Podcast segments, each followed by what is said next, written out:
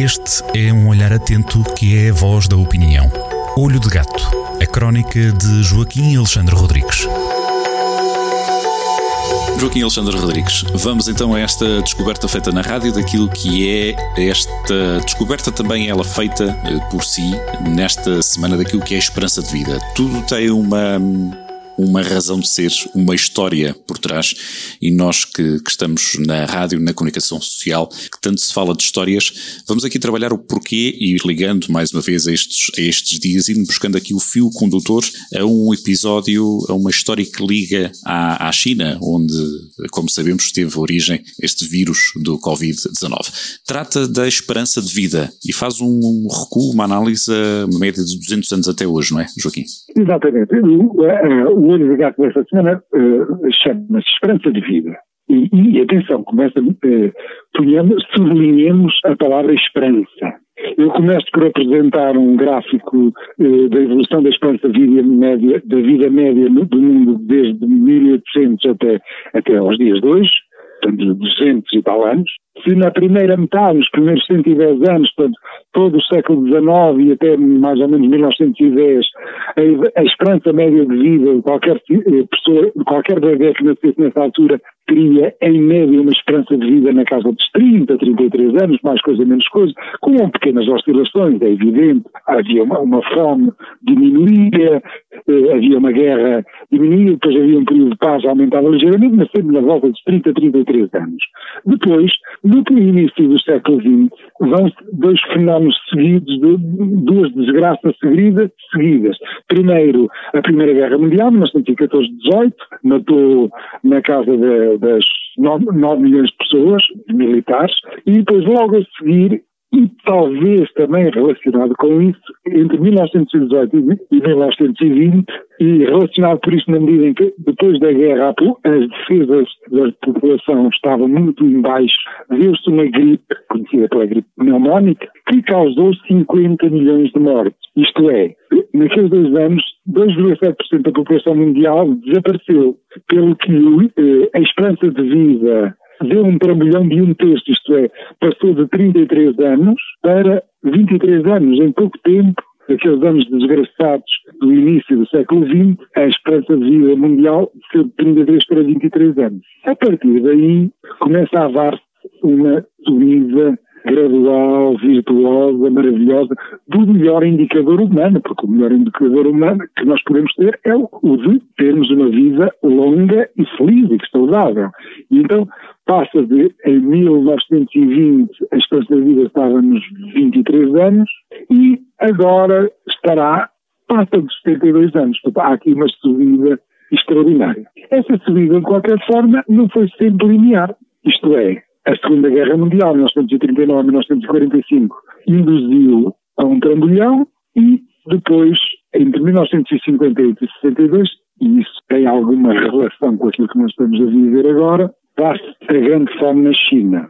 A grande fome na China é algo que se sabe pouco. Sabe-se pouco porquê? Porque o Partido Comunista Chinês nunca deixou que se percebesse a verdadeira causa dela. Essa fome na China aconteceu por causa de políticas erradas do Partido Comunista Chinês e do seu líder Mao Tse-tung. E aquilo, entre 1958 e 62 morreram desgraçadamente 36 milhões de chineses à fome. E a alternativa tinha que se arranjar em algum lado.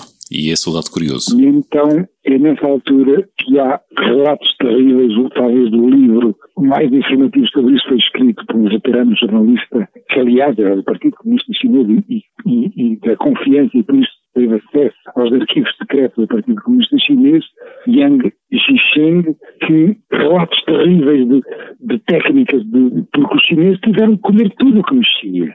A desgraça, desde episódios de canibalismo, desde técnicas de, para apanhar os ratos.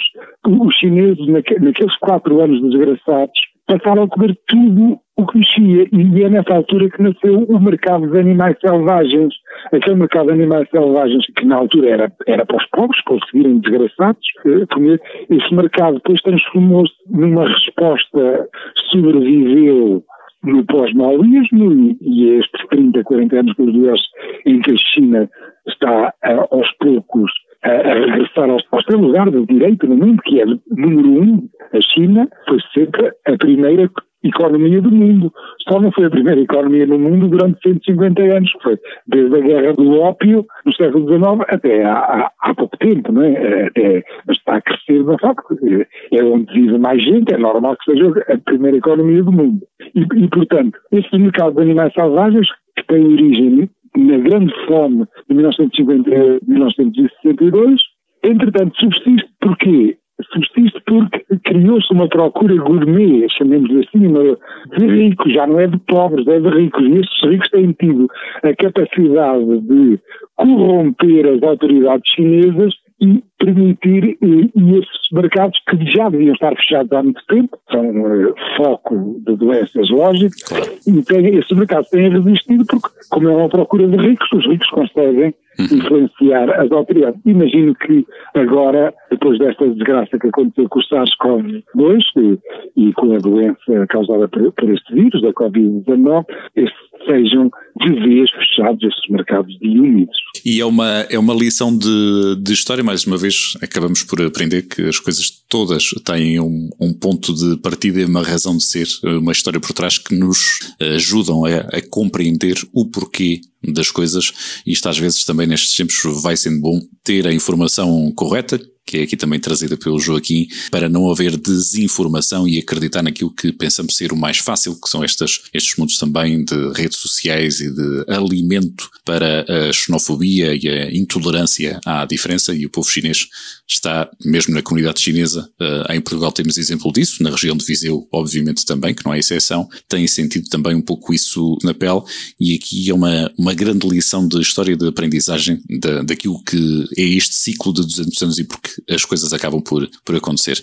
Joaquim ficam os detalhes e também o acompanhamento do gráfico para acompanhar nesta edição deste fim de semana da edição semanal da, da newsletter do Jornal do Centro. Por nós marcamos encontro. Até para a semana. Mantenha-se seguro. Joaquim, é muito obrigado. Um grande abraço aos ouvintes.